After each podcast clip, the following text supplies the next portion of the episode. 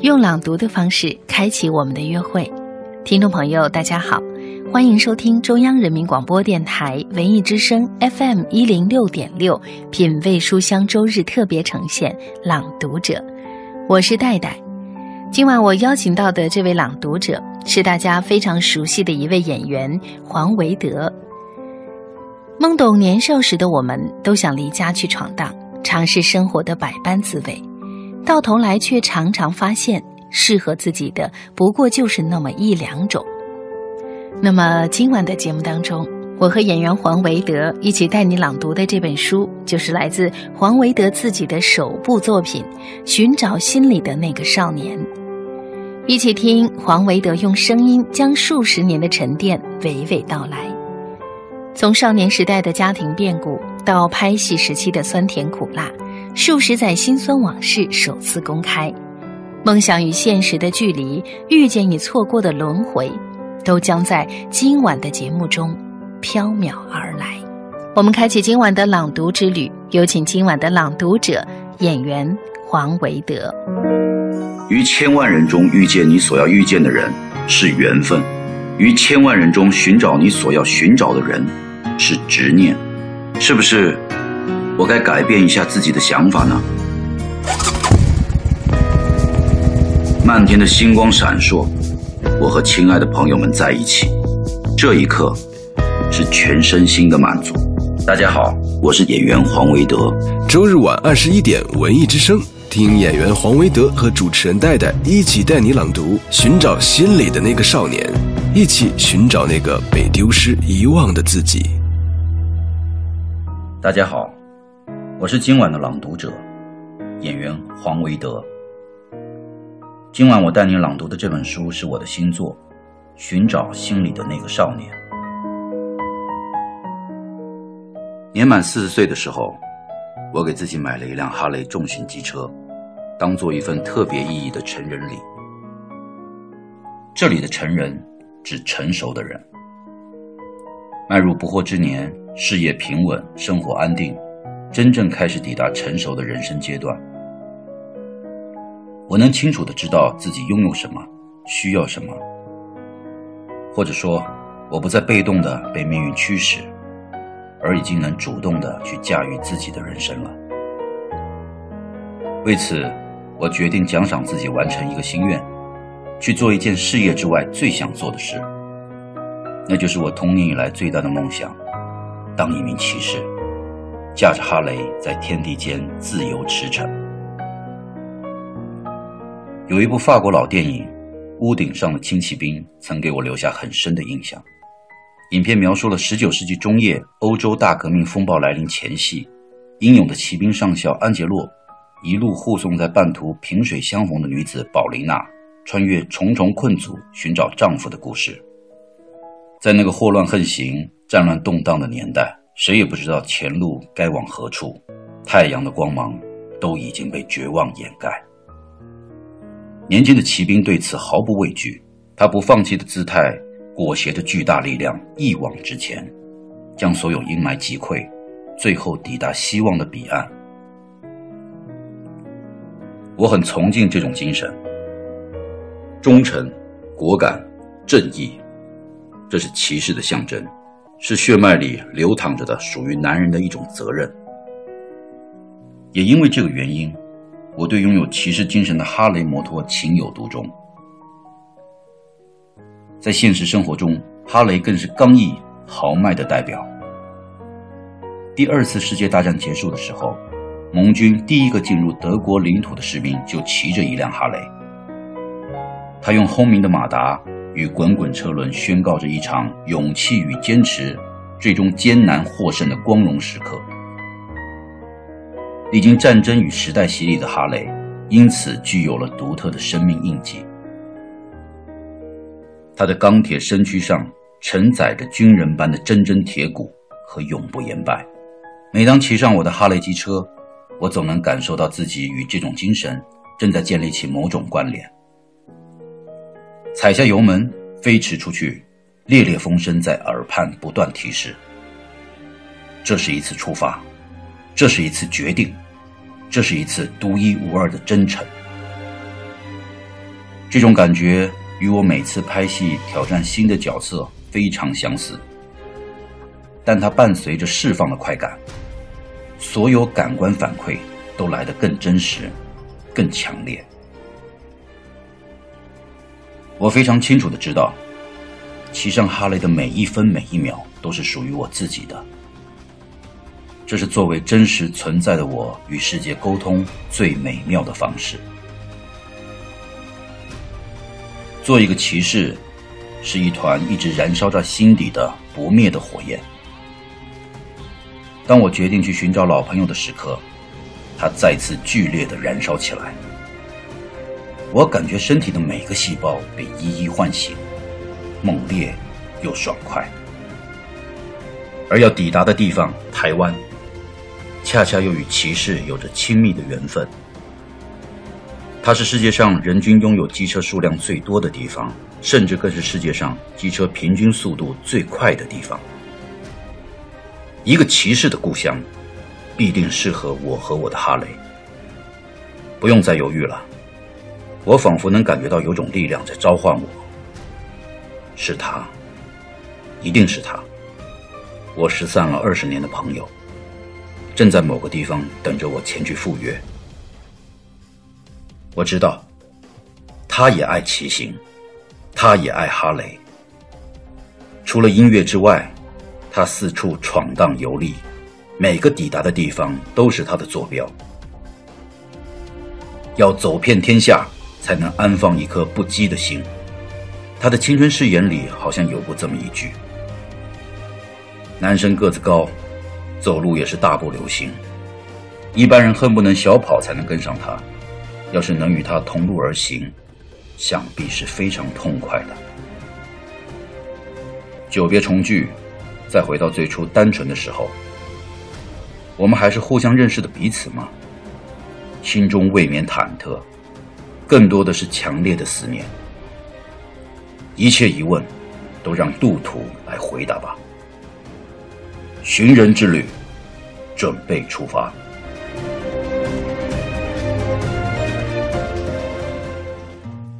刚才您听到的是演员黄维德为大家朗读的他的新作《寻找心里的那个少年》中的片段。我们常常会因为忙碌而不知不觉丢失很多东西，比如曾经亲密无间的老朋友。对拥有骑士精神的哈雷摩托竟有独钟的黄维德来说。骑上哈雷的每一分每一秒都是属于他的，那才是真实的他。于是他决定骑上哈雷去环岛，去寻找失散二十年的老朋友，也是去寻找自己。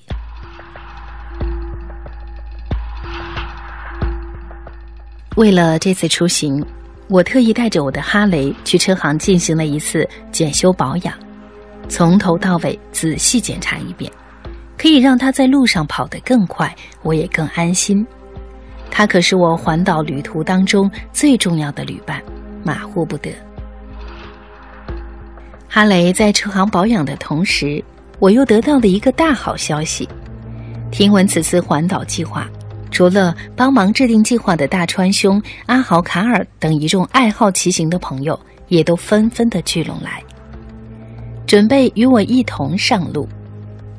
这帮朋友是我拥有哈雷后逐渐认识的，大家来自不同的行业，共同的爱好就是骑行。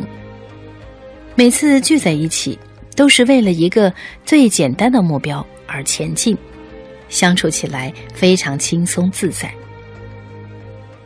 没想到，他们听说我的骑行计划后，纷纷表示愿意同行。虽然大家嘴上不说。但我明白，藏在他们心里的是一份支持和鼓励。我默然接受，很是感动。一撇一捺成为人字，人与人之间的互相支持至关重要。不管做什么事情，团队的力量总是大过于单打独斗。一个人的力量再强也是有限的。一群人共同完成一个目标时，彼此都是对方的信心源泉和强大后盾，同时内心更充满取得成功的希望和力量。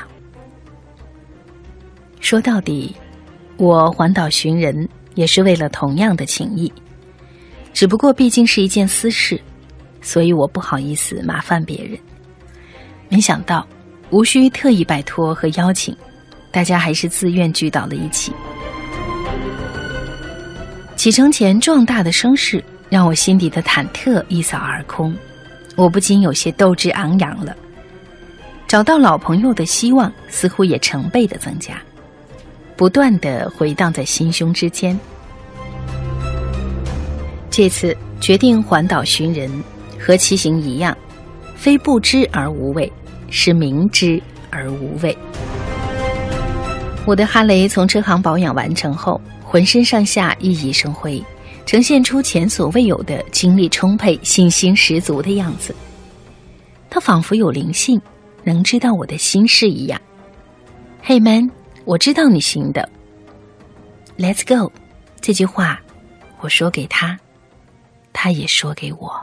今晚我和演员黄维德一起朗读的作品，就是来自黄维德自己的作品《寻找心里的那个少年》。在这本书里，黄维德首次赤裸地将自己的心理毫无保留地呈现在读者面前，将那个我们熟悉的、亲密的好朋友黄维德释放出来，带我们一起去寻找住在他心里的那个懵懂少年，一路蜕变成我们心中那个勇敢的骑士。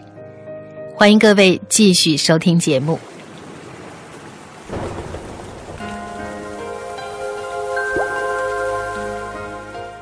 关于雨，男生曾绘声绘色的讲过一次湿漉漉的难忘记忆。那是在大学期间，他跟他组建的小乐团在基隆公园参加演出。为了这次演出，一帮热情澎湃的大男孩辛苦准备了很久。万万没想到，正式表演这天，老天爷却跟他们开起了玩笑。候场期间，天空就阴云密布，快要轮到他们时。更是淅淅沥沥飘起了雨点，一时间，基隆公园中的行人纷纷奔跑躲避，偌大的广场上一下子全空了。这可怎么办？伙伴们面面相觑，愁容不展。没有关系，就算只剩下一个听众，也要打起十二万分的精神来表演。男生对这样的困境毫不在乎，大声鼓励着自己的同伴。他觉得能够受邀来到这里，就已经很满足了。这份乐观感染了大家，尽管台上台下一片雨雾，乐团所有人还是整整齐齐、热情饱满地站在了舞台上。此时，雨势持续加大，广场上仅存的寥寥行人开始四处奔走，谁也没有心思再往舞台上多瞟一眼。一场精心准备的表演。即将沦为没有观众的独角戏。可男生什么都不管，他喝着节拍放声高唱。本来大家还有点紧张，这会儿被雨滴打湿了全身，朦胧的视野，心里的不安也被一点一滴冲刷干净。音乐的表达从没这样畅快过，每个人都好像发挥出比平时更棒的水平。乐曲弹奏与演唱融合的紧密又精彩。整个表演和大雨同样淋漓尽致，水火两重天，爽到不行。忽然，有一把伞停驻在舞台下，那是一个路过的年轻女孩，被热情洋溢的音乐所吸引。渐渐的，两把伞，三把伞，许多伞，越来越多的行人被吸引来，聚成一片。除了音乐的魅力，除了年轻的魅力，再无理由来成就这样奇妙的场面。听众们的鼓励让男生的小宇宙彻底爆发，连连飙出超炫高音。完全没有料到的幸福，真是来得够惊喜。一件不可能完成的任务，竟然被他们完成了。男生和乐团伙伴们在雨里弹着、唱着、跳着，激动到无法自己。天要下雨是一件谁也无法阻挡的事。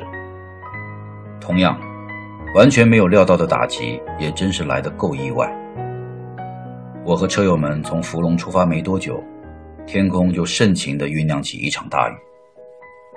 从蒙蒙细雨到米粒般的雨点，最后瓢泼而下。这时，大家正好驶过台湾最东端的三雕角灯塔，经过极北、极东两个坐标点后，开始进入环岛全程最难行驶的苏花路段。苏花公路是著名的海岸公路，从宜兰起到花莲止，全程沿岸峭壁多、弯道多、起伏大，风景壮美与地势险绝是它闻名于世的两大特色。它地处台湾中央山脉跟海岸山脉之间的狭长谷地，这里是欧亚大陆板块与菲律宾海板块碰撞的缝合处。因此产生了许多的断层带，平时就有山体落石的危险，一旦遇到大雨或者台风，就更容易引发坍方。骑士们个个面色沉重，在心里暗暗捏了一把汗。不会吧？刚开始环岛，老天爷就要这么严厉的考验我们吗？雨势越来越大。一般防水防风的皮衣已经无法抵御，麦哥通知大家停车换雨衣。恰在这时，我的无线对讲机出了一点小故障，风雨中只有沙沙声，对话音频很微弱。队友们发现情况以后，立刻开始变换队形。一般来说，机车队在公路行驶时会保持 Z 字队形，左右占据两个车道。可以防止汽车强行超车，也方便互相照顾。当大家发现我的无线对讲机出现问题后，临近我的车友迅速骑行到我的身旁，用手势通知麦哥指令。同时，其他队友迅速形成新的 Z 字形。遇到恶劣天气与危险路段两种情况时，任何突发行为都会导致危险。大家为了帮忙我。不许淋雨，多骑一段。靠着路边停下车，渗入皮衣的雨水已经潮冷的粘在背上，但心里好暖。麦哥换好雨衣，折返回来检查我的无线设备，因一时无法修复，于是暂时转接到手机上。我听到他的手机在循环播放歌曲，还是很激昂的摇滚曲风。没看出来。这个沉默老男孩的胸膛里跳着一颗与外表很不一样的活跃不羁的心。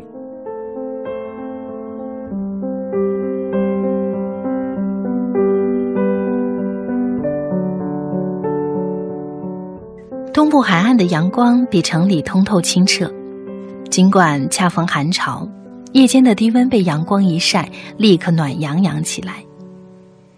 大家在学校附近的七幺幺便利店。买了早餐和热腾腾的咖啡，做着童年回忆，边聊边吃。脱下成人的外衣，其实我们都很想再有机会成为纯粹的孩子。时间是一条无法逆流的河，过去的风景唯有怀念。过了一年又一天。突然间忘了错，忘了你，忘了我。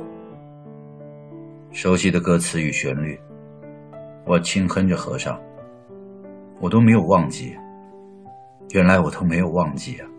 带着青涩，斗志满满，天不怕地不怕。即使失败几率很高，希望非常渺茫，只要有一丝机会，都一定要去试一试。成功不成功无所谓。只要尽力了，就不后悔了。在眼下艰难行驶的境地里，忽然想起的这首歌，用属于他的回忆鼓舞了我。人要有拼搏精神，不能因为陷入困境就失去希望。我憋足劲，集中精神，驾着哈雷，穿过深黑隧洞。是啊，做最真实的自己，最勇敢的自己，想唱就唱。想走就走，也不枉人生来一回。无论到了什么年纪，我们都不能忘记这样的潇洒。老朋友大步走在阳光里的样子，又浮现在我眼前。真羡慕他，心态始终是个孩子，不是拒绝长大，而是本性天真，甩着长发，抱着吉他，唱自己写的歌。他说，在大学里和女孩子约会，左右两边一手拉着一个校花，特别骄傲的穿行在操场上。半夜与哥们儿去阳明山飙车，在无人的凉亭里面讲鬼故事。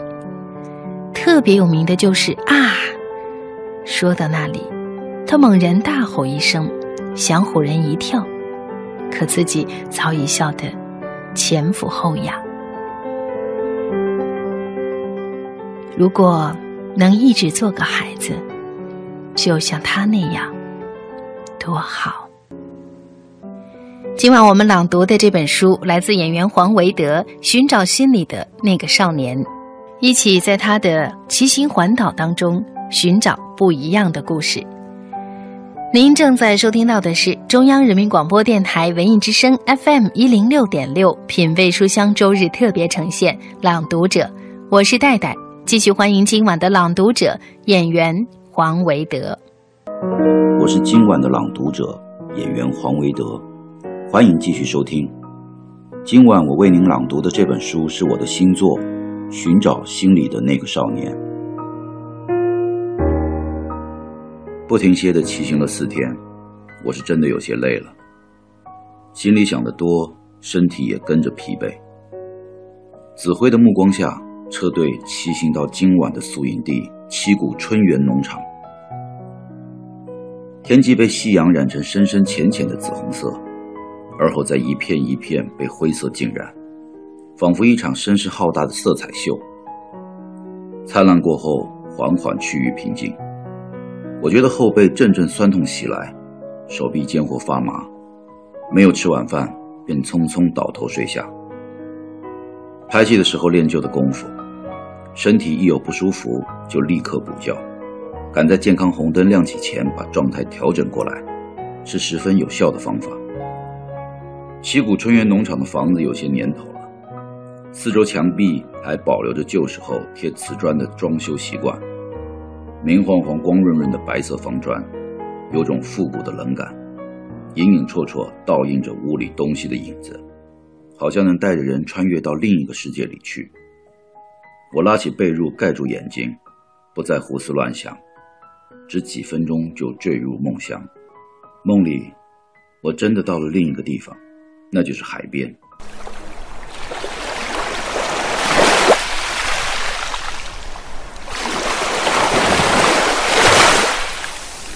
云朵遮蔽晴空，阴沉沉的，马上就要下雨。海鸟胡乱的飞，盘旋在空中。我口渴，想要一杯冰咖啡，但四下无人。我高声喊了几声：“有人吗？”此时。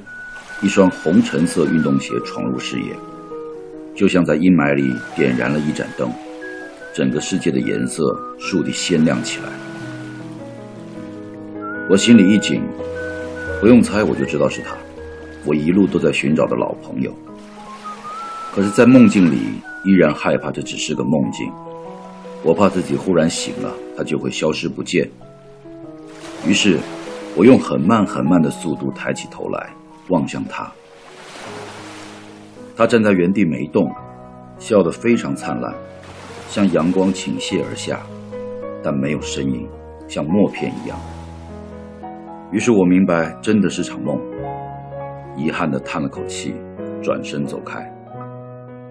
此时，听觉忽然又畅通起来，我听到他在身后叫我的名字，我没有回头，继续走。走着走着就惊醒了，我看到自己躺在七股春园农场的老房子里，四周都是晃眼的瓷砖。屋外真的有人在敲门叫我的名字，不是他，是阿豪。明天就要从七股往台北骑行，春园农场是这次骑行中车友们最后一个同度的夜晚。阿豪说，大家在准备烧烤。要好好尽兴。我跟随阿豪来到户外，暗黑中一丛丛光亮，木炭升起火堆，夜的农场已经成为闪烁的银河。牛肉切成薄片，涂上鲜咸酱料，米肠、肉肠，多春鱼排着长队，玉米刷了芝士，馥郁多汁，生鸡蛋裹着银色锡纸，亮得显眼。食欲一下被勾了起来，我迅速加入到伙夫的队伍里。家庭聚餐的时候，烧烤就是我的强项。生炉子，备原料，守着炭火，一样样烤熟美食，再香气腾腾的送到家人的餐盘里，这给我非常多的幸福感。有机会能为车友们也服务一次，真是太棒了。他们接过盘子时的谢意，不住咂巴嘴的满足，都让我内心的欢乐指数蹭蹭往上飞涨。刚才那个短暂而惆怅的梦的记忆，也被这热闹的愉悦赶跑。夜里的天气特别晴朗，星光映照着农场，农场里充斥着美食的气味和热闹的交谈声。听闻爱斯基摩人交谈的方式是把彼此冻成雪块的声音带回去，生一盆炉火慢慢烤来听。我们也很想仿效此法。把相互交谈的内容都烤进好吃的食物里，回去后饱饱的、美滋滋的回味。应景的话题是星空，就像《红楼梦》里的诗社一样。冬日里踏雪寻梅，大家无非就是找一个共同兴趣。车友们填饱了肚皮，各种天马行空。有人科普航天工业的发展，有人描述科幻电影场景。有人讲述童年星空下纳凉的旧事，还有甚者拿出一顶毛皮帽子给大家演示，说他脑海里最美的星空是零下三十度的长白山。戴着皮帽躺在露台上数星星，还要来点水煮花生，数一颗星星吃一颗花生，大家笑到乐不可支。这帮老男生的轻狂可爱，真是一点不输年轻人。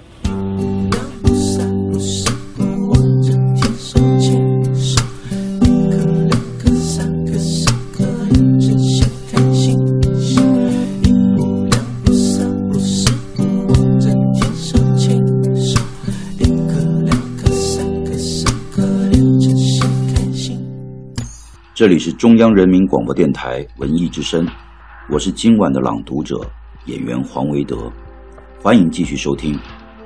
今晚我为您朗读的这本书是我的新作《寻找心里的那个少年》。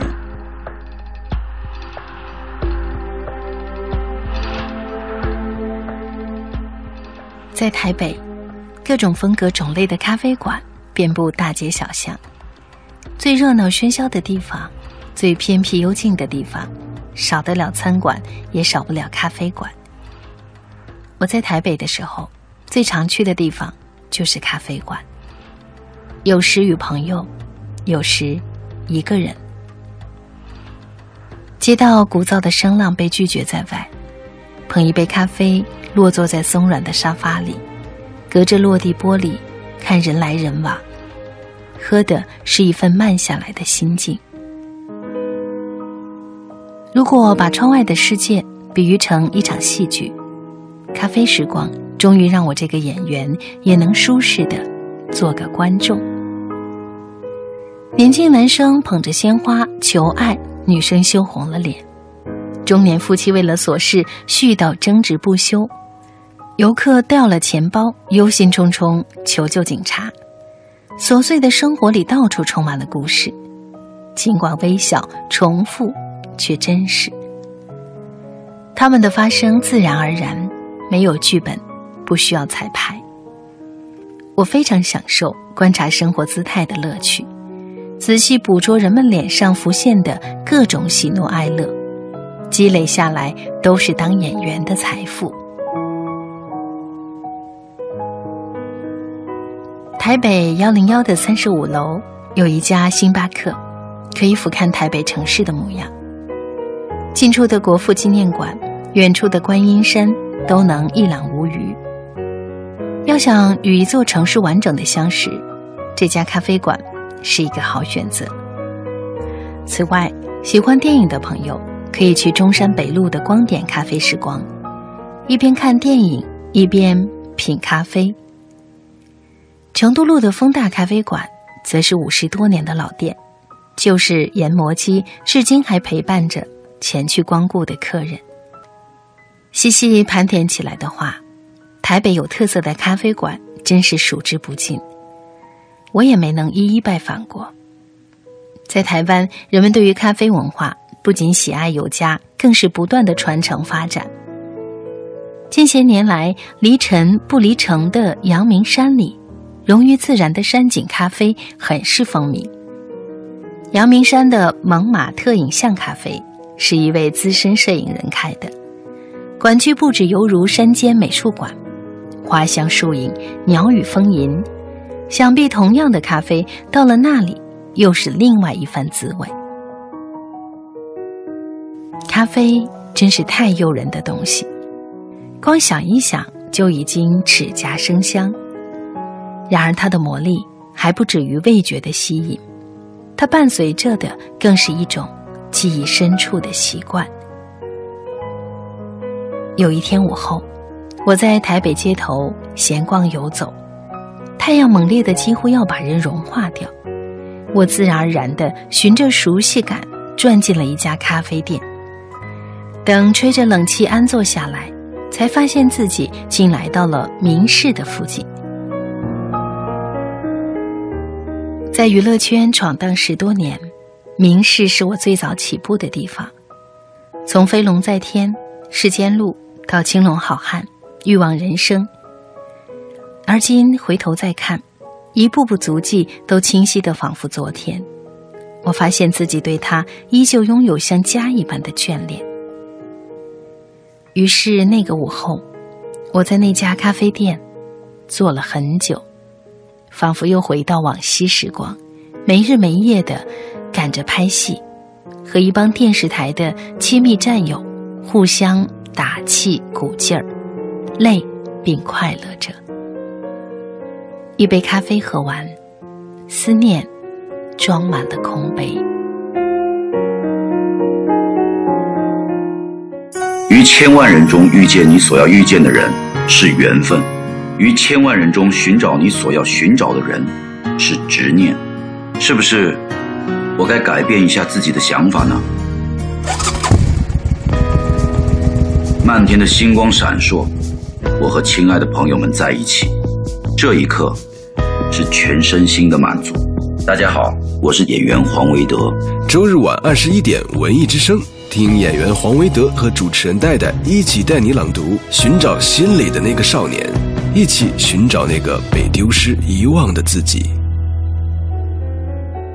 演员的演艺生命以分秒计算，每个故事人物只有一次被呈现出来的机会，我不愿意将就。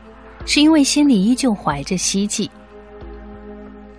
演员黄维德知道观众要坚持看完一部剧需要情绪共鸣，他懂得怎样去把人物演绎出活生生的人性。他觉得戏剧人物从来没有正反之分，只有演得好坏之分。他甚至会从角色身上汲取自己需要的正能量。这样的他是怎样走过来的？走过不一样的路，才有完整的人生。一个演员怎么才能演出眉眼中有岁月静好？靠的就是有丰富的阅历。他说：“行遍千山，心中自有沟壑峰峦。”于是，四十岁的黄维德和二十岁的少年相遇了，在台湾沿海的旖旎风光里。在太平洋岸边的阵阵风浪里，在一行人的吃喝说笑里，大家笑到乐不可支。这帮老男生的轻狂可爱，真是一点儿不输年轻人。轮到我讲了，我说拍古龙原著的武侠电视剧《流星蝴蝶剑》时，为了替角色修改一下最终结局跟演员争执的经历，大家纷纷抗议，说我偏题。我反击说：“流星蝴蝶剑不是有流星吗？明明十分切题。”满场静默数秒，笑声更加热烈。我的冷幽默看起来效果不错。卡尔心疼我，觉得我有些苦中作乐，追问这样的争执会不会影响表演事业。我感动地拍拍他的肩头，能说出来的往事，自然早已风轻云淡。导演与演员之间意见相左的情形常常会发生，只要是为了戏好，最终都能互相体谅。我告诉大家，自己拍过不少热播剧，但拍的最开心的却是一部不曾热播的农村剧《永不褪色的家园》。这部戏的外景地在福建长汀的一个与世隔绝的小山村里，漫山遍野的绿意。上了年岁的木屋土墙，池塘清浅，小路弯弯。那里的星空和七股农场的星空一样美，一到晚上就闪烁不停，犹如童话世界一般。离开喧嚣都市，心情放松，仿佛每天都在度假。拍摄再辛苦，也乐在其中。我在那部戏里遇到台湾老牌演员张晨光大哥。他毫无资深前辈的架子，与我娓娓相授表演与人生的经验。看到曾经红遍整个华语地区的一线男演员，能够如此淡然的任凭年华老去，能够继续活跃在年轻一代担纲主角的片场里，只因为他依然喜爱表演。我对自己以往执意坚持的某些东西找到了信心，即便有时不被理解。即便不知前路通往何方，只要我们确定当下做的是自己想做的事，那么就永远要满怀希望，满怀热情。大家纷纷认同我的观点，开始发散开去聊起各自遇见的不同境遇。生活里的各色问题总结起来大同小异，大多都是性格和心态造成的。学会从自我内在寻找问题，解决问题。比一味追究外部原因有效的多。比如骑行，比如当下的夜聊，其实都是一种与自己对话的方式。希望将来能有更多这样的机会。星空下，浓情渐渐变得安静，还未到离别时，已生离情。五天环岛的行程，不知不觉进入倒计时。大家都很舍不得。虽说其中大多数朋友住在台北，但要再聚起来不是一件容易的事。结束了这一程，各自回去忙各自的工作和生活，就与漫天星辰一样，都有属于自己的位子。再碰面，并且还是同样这些人，真不知是在何时。哈雷彗星七十六年见一次。我们的约会要多久？今晚我和演员黄维德一起带你朗读的这本书，就是来自黄维德自己的作品《寻找心里的那个少年》。让我们继续游走在黄维德的文字当中。假若没在横店逛过夜市，你都不好意思说自己是个演员。很多同行喜欢叫这里“大横国”，不是因为它够大。而是因为我们会在这里待得够久，久到熟悉每条巷子、每家小店，好像快要成为第二故乡。夜幕降临的时候，横店就会迅速升温、热闹起来，各种贩卖的小摊和好吃的街边食物，点缀着白天略显安静寂寥的大街。要是哪天凑巧收工早，不用拍夜戏。我就会回酒店换一身舒服的衣服，随意的出去走走逛逛。春夏秋三季，横店的夜市都十分热闹。我常常会买一杯冰咖啡，一路闲步逛小店。人字拖、宽松大 T 恤、鸭舌帽，完全放松自己时的标配。我仿佛有一种置身于台北士林夜市的感觉。同样的人潮汹涌，一半是游客，一半是当地人。只不过，横店当地人的比例里，不少都是演员同行。大家与我一样，待的时间久了，就把这儿当家乡了，经常穿着最平常的衣服出来走亲访友。横店的夜市规模虽然小，但与士林夜市真的气氛相近，挤挤挨挨的沿路排开。除了咖啡或其他冰饮，我晚上很少吃东西，但我还是习惯在小吃摊前看上几眼，找找有没有新上市的美味。我相信，许多演员和我一样，对横店的情感是特别又复杂的。每次进组去横店拍戏时，从车里远远望见路口一块堪比好莱坞的大牌子“横店”，我就很想说：“亲爱的，我又回家了。”一年四季，每个季节我都在这儿待过。又热又闷，蚊子像轰炸机一样的夏季，铺着薄薄白雪，走在明清宫苑，恍若穿越古代的冬季，还有气候最适宜的工作的春秋两季。景区里桃红柳绿，游人如织。我的视角好像被摇臂拉到高处一角，俯瞰着大全景的横店，自己正穿着戏服行走其间。